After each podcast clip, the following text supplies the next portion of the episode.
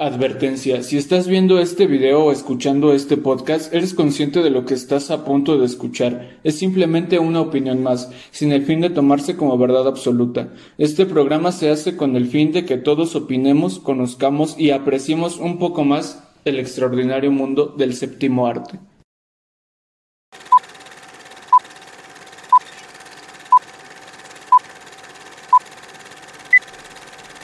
¿Qué onda? ¿Cómo están? Bienvenidos una vez más adentro de la Matrix, este podcast sobre cine y un poco más. Y bueno, como ya lo vieron en el título de este video, de este podcast, si lo están viendo en YouTube, recuerden eh, suscribirse, darle like y comentar qué les pareció.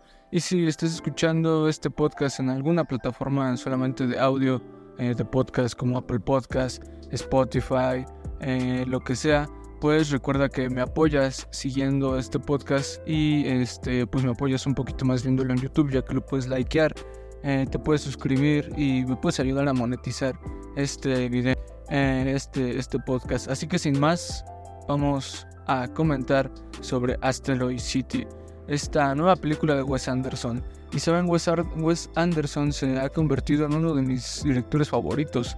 Eh, yo comencé a ver sus películas eh, precisamente en la pandemia eh, y me, volví muy muy fan por razones obvias, ¿no? Y por las mismas razones por las que principalmente todo el mundo se vuelve fan de Wes Anderson, ¿no? Por su estética tan característica en sus filmes. Y saben, hablar de Asteroid City, saben, no voy a poder hablar de Asteroid City sin antes hablar un poquito de The French Dispatch que fue su última película.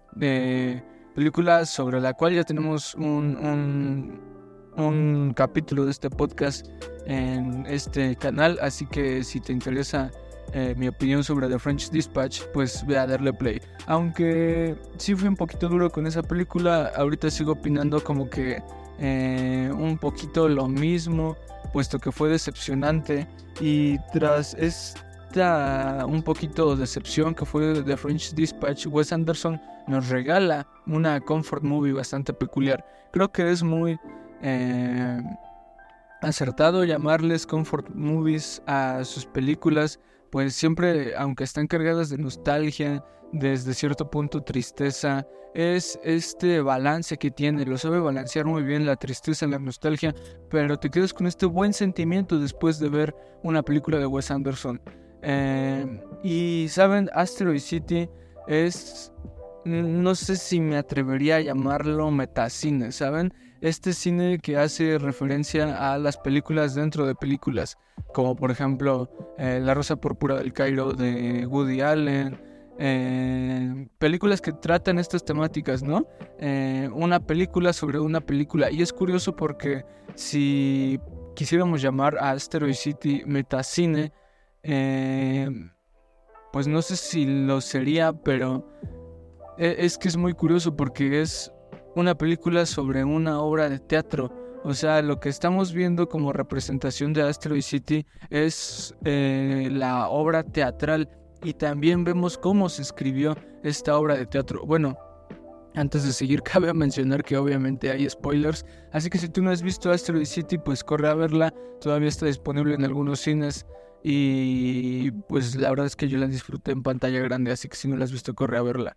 Eh, y bueno, hablando de esto, no sé si catalogarlo en el género o, en... Sí, en, en, en, esta parte del metacine. Y es que a mí el metacine me vuelve totalmente eh, pues loco, ¿saben? Estas eh, películas sobre películas, la verdad es que me vuela la cabeza y cómo... Pues se hacen en ejecución y perdonen que cito mucho a Woody Allen, pero es que tiene otra película igual sobre el metacine, o más bien una película que es metacine, eh, Hollywood Ends, donde un director está haciendo una película y pues es eso, una película sobre una película, pero en este caso al ser una película sobre una obra de teatro, pues no sé cómo se calificaría, no se, se etiquetaría, digamos, en un género de estos. Y una cosa que a mí me gustó que volvió a hacer Wes Anderson es que combina todos los elementos buenos de todas sus películas. Em, tenemos todas estas cosas muy características de este director, ¿no? Por ejemplo, en The Royal Tenenbaums, en, en prácticamente todas, en Rushmore, eh, tenemos este como que drama familiar que mete Wes Anderson también en el viaje a Darjeeling. Eh, tenemos este drama familiar en donde los hermanos eh, tienen sus diferencias, los hijos con los padres, los padres igual viven separados, todo este núcleo familiar un poco roto, ¿no? Y tenemos este drama familiar y lo vuelve a hacer bastante, bastante bien. vemos como el personaje eh, interpretado por Jason Schwartzman, es este padre quien ha perdido recientemente a su esposa con tres hijas que la verdad los personajes de las tres hijas están espectaculares, o sea, este sarcasmo, eh, esta inocencia de ser niñas y ver todo con estos ojos tan inocentes pero a la vez tan reales es como que está muy bien escrito, ¿saben? Y me gusta bastante que después de The French Dispatch eh, Wes Anderson nos volvió a regalar eh, un buen guion, porque eso es lo que le hacía falta a, The French Dispatch. yo, lo siento como que un guion un poquito inconsistente, ¿no? Al ser una antología. Y bueno, en Asteroid City vemos igual toda esta buena escritura de personajes desde el núcleo familiar. Vemos igual em, que el personaje de eh, el vato Christopher Gump, ¿cómo se llama? Em, bueno, de él. Tom Hanks, Tom Hanks.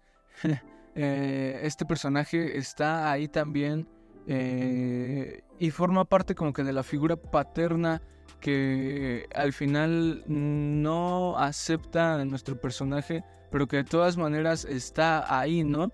Eh, como que los personajes de Wes Anderson por alguna razón siempre están peleados con sus figuras paternas y o maternas, ¿no? Y a veces los hace muy bien escritos, a veces no tanto. Y en esta, el, todo este drama familiar, todo este núcleo está muy bien conectado. Otra cosa que me gustó bastante fue el romance físico o metafísico. ¿Y por qué digo que es físico o metafísico? Bueno, bien, el romance, pues es eso, ¿no? Eh, un amor que dura muy, muy poco. Eh, ni aquí es totalmente eh, físico, pero llega a tener un plano pues bastante metafísico, tanto como si, eh, ¿saben? Es de estas cosas que me gustan tanto sobre el amor reflejado en el cine, que sí, es este como que amor a primera vista, donde luego luego te llama la atención la otra persona y... Pero también no es solamente por lo que tus ojos ven, sino que está conectado tus ojos, tu mente, tu alma. Y aquí vemos eh, muy bien escrito igual de nueva manera todo este romance entre Jason Schwartzman y Scarlett Johansson, este personaje Scarlett Johansson, eh, que está igual muy muy bien escrito. Es eh, se avientan unos diálogos tan poéticos, igual todo muy cargado del humor característico de Wes Anderson, que yo lo llamaría como un tierno sarcasmo, porque es eso. Eh, los personajes se hablan con un sarcasmo, pero después dicen, wow, no quise irte o algo así, y, tienden después a, disculparse y a decir algo bonito, ¿saben? Entonces es un cierto tierno sarcasmo, eh, esta hora de la cual están rodeados todos los personajes eh, y más los que atraviesan un romance en las películas de Wes Anderson. Este romance metafísico explorado más por lo que no se dice que por lo que se dice. ¿Y por qué puedo decir esto? Porque si, bueno, los que ya vimos esta película, los que ya la vieron, si tú pues, ya la viste, pues coméntalo, eh, porfa. Te habrás dado cuenta de que entre Scarlett Johansson y Jason Schwartzman, los voy a nombrar por sus nombres de actores de la vida real, porque la verdad no me acuerdo qué nombre tenían en la película, pero bueno, el punto es que estos dos personajes se decían muchas cosas y ciertamente como que lo que sentían, sus traumas, las cosas que les gustan, las que no les gustan, y todo eso hace que eh, de cierta manera cuando tú estés conociendo a la otra persona, y lo vemos aquí bien representado en esta película, quieres gustar tanto que tus, eh, tus inseguridades, todo eso que no te gusta de ti, pues no lo llegues a decir, ¿no? Y aquí vemos que en cierta manera no se dice, pero después sale a la luz entre estas dos personas y antes de eso también puede llegar a, estar ahí, no sé si me explico. Eh, y entonces eso hace que estos dos personajes como que empaticen y sea un romance un poco más natural, un poco más palpable. Porque lo que vemos en películas muy románticas eh, de Hollywood es que primero todo es bello y después la relación empieza a flaquear porque ya yo saco a pie lo que no me gusta de mí, eh, la otra parte saca lo que no le gusta de ella. Eh, y se empiezan a hacer como estas inseguridades de pues ya no le voy a gustar a la otra persona si, si saco esta inseguridad sobre mí y aquí lo vemos y es muy padre porque a pesar de todo eso eso hace como que se enganchen más y la verdad me sentí muy muy identificado con eso, conecté mucho con esa parte de la película. También toda la cuestión técnica eh, está más, más, más, más, más, más, más impecable que nunca. En The French Dispatch eh, fue muy eh, buena la cuestión técnica, salvo por la parte de animación, que era la persecución que tenían en el último acto de la película.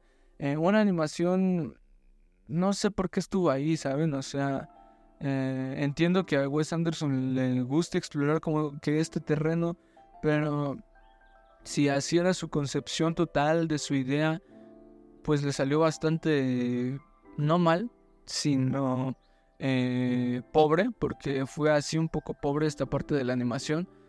Y eso fue eh, algo que no me gustó de eso. Aquí vemos una, eh, una cuestión técnica, una puesta en escena bastante, bastante impecable. nos damos cuenta de que muchas cosas son set, si no es que todas, de que algunas cosas son animación, son stop motion, como el, el, alien, o sea, el alien estuvo bien chistoso, o sea, nunca había visto un alien representado de esta manera en, en el cine. Em, bastante absurdo, bastante... Eh, y saben, el, lo absurdo del alien está también su naturalidad y su... Eh, ah, ¿Cómo decirlo? Su autenticidad también. Porque nos muestran como que esta parte no tan peculiar o no tan característica de la idea que tenemos nosotros de alien, de extraterrestres, y Wes Anderson lo hace totalmente absurdo, pero es totalmente genial como lo hace. A mí me gustó mucho esa parte del alien. Em, ¿Qué más? Eh, ah, sí, estábamos con la cuestión técnica, toda esta parte eh, de set, pero bueno, creo que eso lo voy a comentar un poquito más adelante porque, bueno, ahora sí escribí mi guion y creo que está un poquito más adelante. Entonces vámonos con el reparto. Eh, igual en, en, muchas de las películas de Wes Anderson tenemos un reparto, pero sí del tamaño del mundo, ¿saben? O sea, es un reparto que está bien, eh, bien extenso, de que tú dices todos estos eh, miembros del reparto, o, muchos son actorazos, varios de ellos han estado nominados a Oscars, y, algo que igual, perdón que mencionen mucho a The French Dispatch, pero fue una película que me decepcionó bastante. En, en The French Dispatch tenemos un reparto que cumple, pero con algunos eh, que salen sobrando o que están muy desperdiciados o que bien pudieron ser interpretados por alguien X. ¿Por qué? Porque actuaciones como la de eh, Benicio del Toro, como la de... Eh, eh, ¿Cómo se llama? La... Se me fue, se me fue, perdón. Benicio del Toro, Timothy Chalamet, eh, ha sido esta, esta actriz francesa. Eh, como que lo sientes que sí, son escritos, eh, fueron escritos esos papeles para ser interpretados por ellos. Como que sí, Wes Anderson los pensó para ellos, pero hay muchos más que eh, pues simplemente no, y que no funciona, y que su personaje no tiene nada que ver eh, o no tienen nada que hacer que no es indispensable, vaya, para la trama o para la visión del director. Aquí todos en Asteroid City, todos los personajes, todo el cast es indispensable para la trama. No hay un solo personaje que salga sobrando que digas por qué está ahí, cuál fue su función, porque todos y cada uno de ellos están bien empleados y bien escritos y bien puestos eh, para la trama. Y tenemos, como les vuelvo a decir, un cast pues asombroso con estrellas muy grandes. Tenemos Scarlett Johansson, Maya Hawke, Jason Schwartzman, eh, Margot Robbie, ahí eh, un, un, papel pues muy pequeño para Margot Robbie, pero que pues destaca demasiado. Eh, Tom Hanks, Tony Revolori, bueno, Tony Revolori, lo siento, cero hate hacia Tony Revolori, pero bueno, ustedes lo entenderán yo creo. Adrian Brody, Edward Norton, Brian Cranston, que sorpresa ver a Brian Cranston en en esta película, ¿no? Me dio mucho gusto ver a Brian Cranston. Y si hay alguien llegara a poner un pero de su participación, pues sí, es un narrador, pero un narrador eh, bastante bien. O sea, cada actuación que nos eh, brinda Brian Cranston es una actuación espectacular. Y pues con esta del narrador, del metanarrador, eh, que dicho sea de paso rompe la cuarta pared, es pues bastante, bastante, bastante buena. Matt Dillon, Steve Carell, Jeff Goldblum como el alien. Sorpresa, ¿no? Que ni siquiera tiene una sola línea. Eh, no sé cómo lo habrán hecho. Pero bueno, se acredita aquí, ¿no? Tilda Swinton nuevamente. Eh, Jeffrey Wright. Eh, William Dafoe. Y pues varios más, ¿no?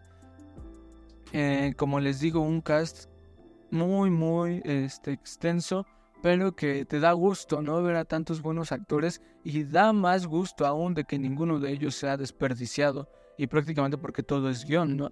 Eh, y es algo que he dicho hasta el cansancio en, creo, todos los capítulos de este podcast, que el guion en una película es todo y aquí se ve bastante, ¿no? Toda esta eh, introspección, ¿no? Eh, y bueno, lo único malo es que parecería que Wes Anderson quisiera que sus actores fueran robots, ¿no? Este es un, punto sobre las películas de Wes Anderson que no me gusta mucho. Eh, pues sobre la parte actoral, ¿no? Eh, vemos como que todos los personajes siempre están así como, ah, sí, entonces pásame esa taza de café. Ah, sí, te pasaré esa taza de café. Ah, bueno, estoy traumado con mi padre. Ah, sí, yo también estoy traumada con mi madre. Y esos son los personajes de, Wes Anderson, ¿no? Esos son los, los, las líneas que dicen los personajes de Wes Anderson. Y parecería que ninguno está eufórico nunca, que ninguno está feliz nunca, que ninguno está enojado nunca. Todos tienen como que la misma expresión siempre. Eso es algo que sí me inquieta mucho de las películas, eh, de las últimas películas de Wes Anderson.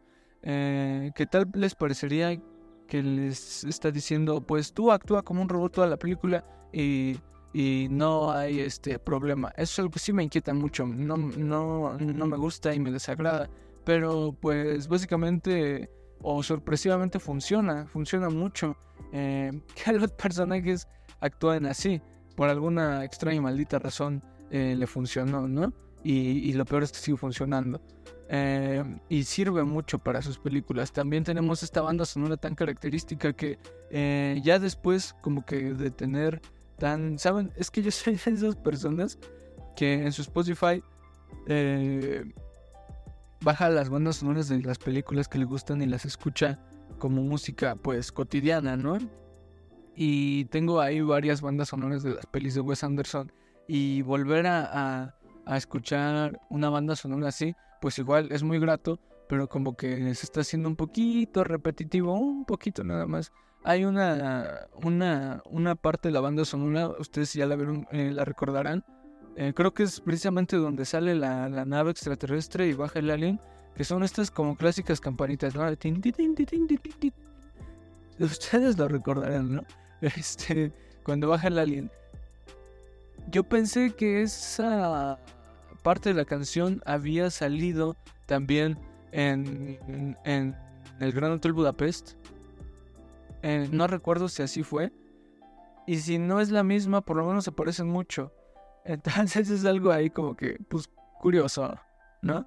Eh, Eh, también eh, la introspección, cosa por la cual a mí me decepcionó tanto The French Dispatch, pues al ser una antología no dio el tiempo de que exploraran a los personajes. Eh, acababa una historia y luego iba otra y pues no teníamos como que tanto desarrollo de personajes. Eh, tampoco que estos tuvieran pues este desarrollo, algo que hay mucho, en lo que hay mucho contraste con Asteroid City. Es algo que me gustó bastante, la introspección que se llega a hacer con los personajes vemos eh, por qué el, el, personaje principal tiene tanto como que miedo de expresar sus emociones, eh, tiene tanto miedo a la pérdida, puesto que acaba de perder a su esposa, y tiene como que tanto miedo a, enamorarse otra vez, y es comprensible, ¿no? Eh, cuando acabas como que de, de, salir de algo así, pues ya no quieres enamorarte por miedo a, a, que te rompan el corazón otra vez, ¿no? Y, por ejemplo, este personaje teniendo a, a su hijo, eh, teniendo a tres hijas también, pues es como que, pues debo de estar fuerte emocionalmente y físicamente también para eh, brindarle todo el apoyo emocional y cuidar lo más que pueda a mis hijos, ¿saben? Es, es una introspección bastante, eh, pues buena, ¿no? Y también del, del lado del personaje de Scarlett Johansson, ¿no? Eh, algo que me gusta mucho de Wes Anderson es que eh, sabe escribir muy bien a los personajes femeninos, les da como que un trasfondo pues muy humano. Saben, me gusta mucho cómo escribe él a los personajes femeninos.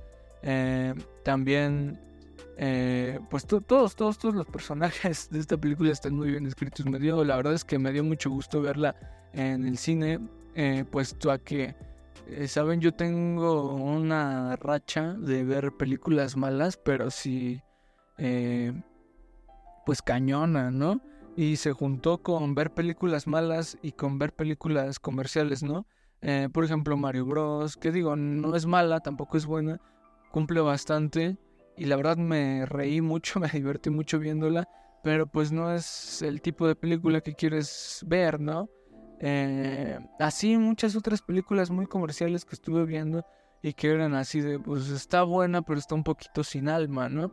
Entonces, ver Asteroid City, pues la verdad es que me, dio mucha alegría, me llenó mucho el corazón por todo lo que les comento sobre la buena escritura que hay sobre los personajes. No sé si la escribió con Owen Wilson, pero porque Owen Wilson y Wes Anderson han escrito varias eh, películas, creo que eh, The Royal Tenenbaums, Rushmore eh, y otras por ahí. y cuando hacen mancuerna, pues salen unas cosas muy bien. Algo también que me gustó mucho fue como la parte donde se explora, o bueno, no la parte, ¿no? porque es básicamente toda la película, donde vemos cómo se imaginaban los gringos que iba a ser el USA post Segunda Guerra Mundial, ¿saben? Eh, todo este como que retrofuturismo lo podemos ver ahí con, con, las máquinas expendedoras, ¿no? De lo que sea, máquinas expendedoras de cigarrillos, de ropa, incluso el, el dueño de, de, de, ahí como del motel de Asteroid City, quien es Steve Carroll, le dice a, al personaje que es vaquero, no me acuerdo cómo se llama, este, que las máquinas expendedoras pueden comprar también este tierras, ¿no? Y, el vato le dice, el vaquero le dice, es como que una máquina expendedora me, va a dar un terreno, ¿no? O sea, él dice, sí, el vato es una moneda, la escoges y te salen las escrituras, ¿no? Y, y es como que esta cosa muy absurda de todo el retrofuturismo que los gringos se imaginaban, ¿no? Todas estas ciudades nucleares, em, muy alusivo Asteroid City a todo esto, eh, todo el tema igual como que nuclear, eh, el tema alienígena, ¿saben? Muy, muy característico del imaginario popular eh, gringo, ¿no? Y todo esto. El cine también es otro punto, el cine que es metateatro. En la película que más asemeja la, Perdón. Es que estoy leyendo. es la película que más asemeja la puesta en escena teatral. Es, es como. Muchas de las películas de Wes Anderson, si no es que todas, son como obras de teatro filmadas. Em, todos los actores ya saben eh, al pie de la letra el guion. No hay tiempo para la improvisación. Eh, como lo vemos en otras películas donde sí hay improvisación. Todo está cuidado al detalle, al milímetro. Em, y una desventaja que a mi parecer es su mayor ventaja de Wes Anderson es el no filmar en set. A mí la verdad es que me encanta eh, todas estas películas que no están totalmente filmadas en set. Por algo la Novel Bag es eh, de mis épocas favoritas en cine, donde se atrevieron a salir a la ciudad a filmar con luz natural, a filmar lo que había, eh, a no tener casi nada controlado salvo lo que iban a decir los actores. Y ya, y, filmar como se pueda, porque te da una cierta eh, indecisión, improbabilidad de controlar lo que llegue a pasar como director y te da una cierta forma de que todo lo que quede filmado sea más auténtico y se sienta más real, ¿no? Eh, por eso es que me encanta la novel Bag, me encantan las películas eh, sin efectos especiales filmadas con puros efectos prácticos. Christopher Nolan, Del Toro, eh, Francis Ford Coppola, Apocalipsis Now es otra cosa. Y todo es efecto práctico, ¿saben? En Wes Anderson no, y mucho menos en esta película. Aquí está, aquí puedes ver todos los hilos negros, puedes ver que todo es un set, puedes ver que todo es artificial. Pero es su mayor ventaja, porque en palabras de Guillermo del Toro, el director se convierte en el invocador de mil mundos. Y es lo que hace Wes Anderson.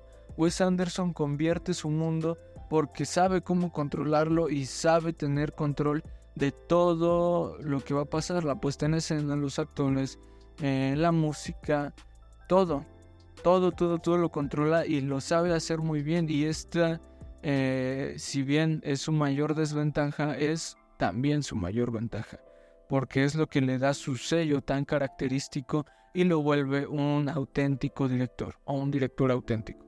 Eh, así que eh, pues es eso lo que como que opino de Wes Anderson como director. O sea, más que eh, que ser pues eso un director ya se convirtió en un autor pues a otro nivel, ¿no? Sí, a veces no le sale muy bien, pero a veces salen joyas como esta. Eh, Saben, tenía miedo de que el estilo le volviera a ganar y descuidara el guion como en su anterior filme, pero pues no fue así. Eh, después de Bardo, es la película que más he disfrutado en el cine en, este año. Bardo la vi el año pasado. Eh, este año vi pues esta película y fue una grata sorpresa. Creo que fue por las expectativas bajas que tenía. Eh, igual por The French Dispatch. Aunque sí subieron bastante cuando supe que, que, iban, que iba a estrenar Wes Anderson una película este año vi el tráiler y fue y la verdad se me quitaron todas las ganas del mundo que tenía de verla. Eh, no me gustó nada la idea de que fuera en un desierto. Para mí como que desierto y Wes Anderson no es una muy buena combinación. Pero sorpresa, así lo fue y, fue bastante, fue bastante buena. Eh, y me da risa que Wes Anderson también se ofenda por su trend. si han visto el trend en TikTok donde eh, Igual ponen esta musiquita de French Dispatch y la gente trata como de imitarlo. ¿Sabes? Si yo fuera Wes Anderson, pues no me enojaría. Eh, yo creo que más bien me daría risa, ¿saben? Porque Wes Anderson fue así como, nah, cuando a mí me, este, me mandan un, video de este tren, eh, lo borro y lo elimino y lo bloqueo y no sé qué. Y, y el vato se enojó, ¿no? Un poquito ya muestra su edad, sin ofender, igual cero hate.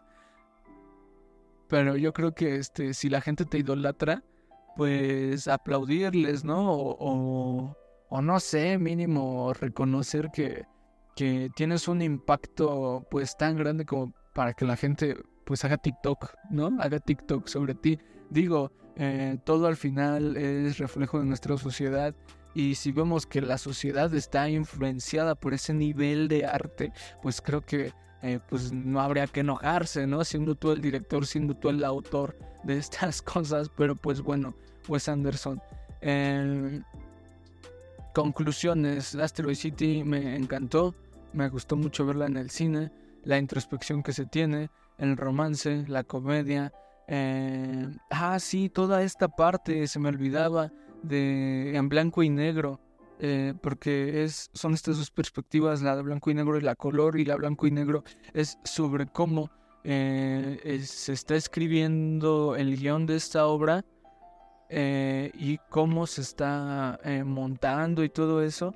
Y ahí vemos un punto muy importante que me gustaría discutirles. Estoy eh, leyendo un libro que me está marcando bastante, Cine Capital, de Jun Fujita Hirose, un eh, autor japonés. Y la verdad es que es un libro que llegó en el momento exacto a mi vida porque lo compré o me lo regalaron, yo no me acuerdo, hace algunos años.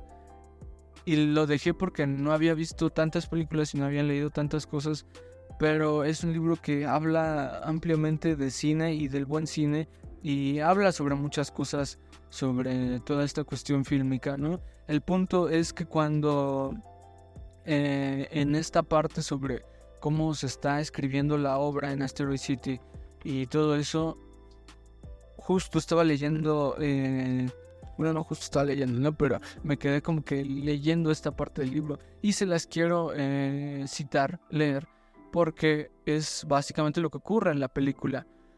Dice así. Toda la imagen movimiento, aquí está haciendo referencia a un libro de Gilles Deleuze sobre cine. Eh, toda la imagen movimiento está atravesado por un principio fundamental que consiste en afirmar que el salto cualitativo se produce por un proceso cuantitativo que lleva el nombre de individual. Cuando ponemos a cooperar dos imágenes se produce siempre un nuevo valor. Si compras el azul y el amarillo, puedes obtener el verde como una plusvalía. El verde se produce en un trabajo del azul y del amarillo en relación diferencial. Solo pagas el precio de dos colores, pero puedes tener tres colores. En resumen, eh, según este principio de valorización cine capitalista, uno más uno no es dos, sino tres. Eh, pero ¿qué pasa si te encontrás con una dificultad económica y ya no tenés suficiente dinero para comprarte dos colores? ¿Cómo puedes obtener el verde si solo te compras el azul? ¿Cómo puede el azul producir el verde sin encontrar en relación diferencial con el amarillo? He aquí la pregunta que tanto Makino, eh, un director japonés igual, como Hitchcock, bueno, no hace falta explicar quién es Hitchcock, ¿no? se plantean en el límite de la imagen movimiento. El cine capital ya no se contenta con poner a operar la ecuación 1 más 1 igual a 3. Ya suficientemente trucada. 1 eh, igual a 2. Esta ecuación acrobática 1 igual a 2 es la que Makino le hace encarnar como tal a su actriz al hacerle interpretar dos papeles en una película. Y esta igualdad cortocircuitada 1 igual a 2 la que da el vértigo en Hitchcock. Eh, explicando y resumiendo todo esto, en Vértigo podemos ver como King Novak eh, al parecer está eh, interpretando dos papeles, ¿no? Al principio nos dicen que es Madeleine y después que es no sé quién, ¿no? Y aquí es algo que me gusta bastante porque en el libro de Vértigo ya se pone implícito que al final Madeleine es quien dice ser. Y en la película no. En la película nos van dando pistas, pero no es hasta la escena final del campanario donde se descubre toda la verdad sobre Madeleine, donde le, eh, eh, le cuentan la verdad al espectador. Bueno, al espectador no, al protagonista. Y tú como espectador vas haciendo en tu cabeza ciertas conjeturas, ciertas teorías sobre quién puede ser Madeleine, porque hay una cierta hora de misterio, de vértigo. Y es eh, toda esta operación eh, que se tiene, ¿no? Toda esta ecuación eh, metanarrativa de 1 es igual a 2 y 1 más 1 es igual a 3. ¿Por qué? Porque aquí en Vértigo, hablando sobre Hitchcock, eh, tenemos que Madeleine es ciertamente la otra. pero no te lo dice Hitchcock como tal, sino que tú lo vas haciendo en tu mente y ya después te viene a revelar a ti. Aquí Kim Novak interpreta dos papeles que al final son el mismo, pero eh, pues eh, resulta ser que pues de cierta manera tenían razón, ¿no? Y en, en Asteroid City, Wes Anderson hace esto al poner a ciertos personajes como que reflejados, eh, sí, en la obra, pero también en, la realidad, en la ficción y en la realidad. Eh, por ejemplo, el personaje de Jason Schwartzman es el, el, que le viene a componer ahí su obra a, a, este ¿cómo se llama? A, a Edward Norton, ¿no? que es el que está escribiendo la obra y lo pone a él como protagonista. También eh, pone a, a, la esposa de, del personaje de, Adrian Brody, quien es interpretada por, em, por Margot Robbie. Y allí es esta cosa que les decía, poner a dos actores interpretar, perdón, poner al mismo actor a interpretar dos papeles y funciona bastante bien, porque uno es en la ficción y otro es en la realidad realidad pues de la película, ¿no? Eh, y vemos pues esto, ¿no? Cosa que también sucede en la ficción. En la ficción, cuando tú escribes, cuando tú pintas, cuando tú compones una música, agarras ciertos elementos de tu realidad y las vuelves ficción, ¿saben? Eh, te inspiras en ciertos rasgos de cierta persona para escribir un personaje. ¿Te acuerdas de igual eh, el pelo de pues la chica que te gusta cuando escribes una canción, ¿no? Eh, igual cuando pintas, ves el cielo y agarras sus colores y pintas algo parecido, ¿no? Es esta cosa, es todo este discurso artístico que está implícito en las películas y más en esta de Wes Anderson sobre eh, este discurso hacia el arte, ¿no? De cómo el proceso creativo es creado eh, y pues es algo que me gustó bastante, ¿no? Cómo él como director, como artista, como realizador, filmmaker, eh, tiene pues toda su ideología sobre el arte, ¿no? Y me gustó mucho porque está muy muy bien representado. Eh, y bueno, creo que no tengo más que agregar. Asteroid City me gustó bastante. Eh, no es una película perfecta, obviamente, pero bastante disfrutable.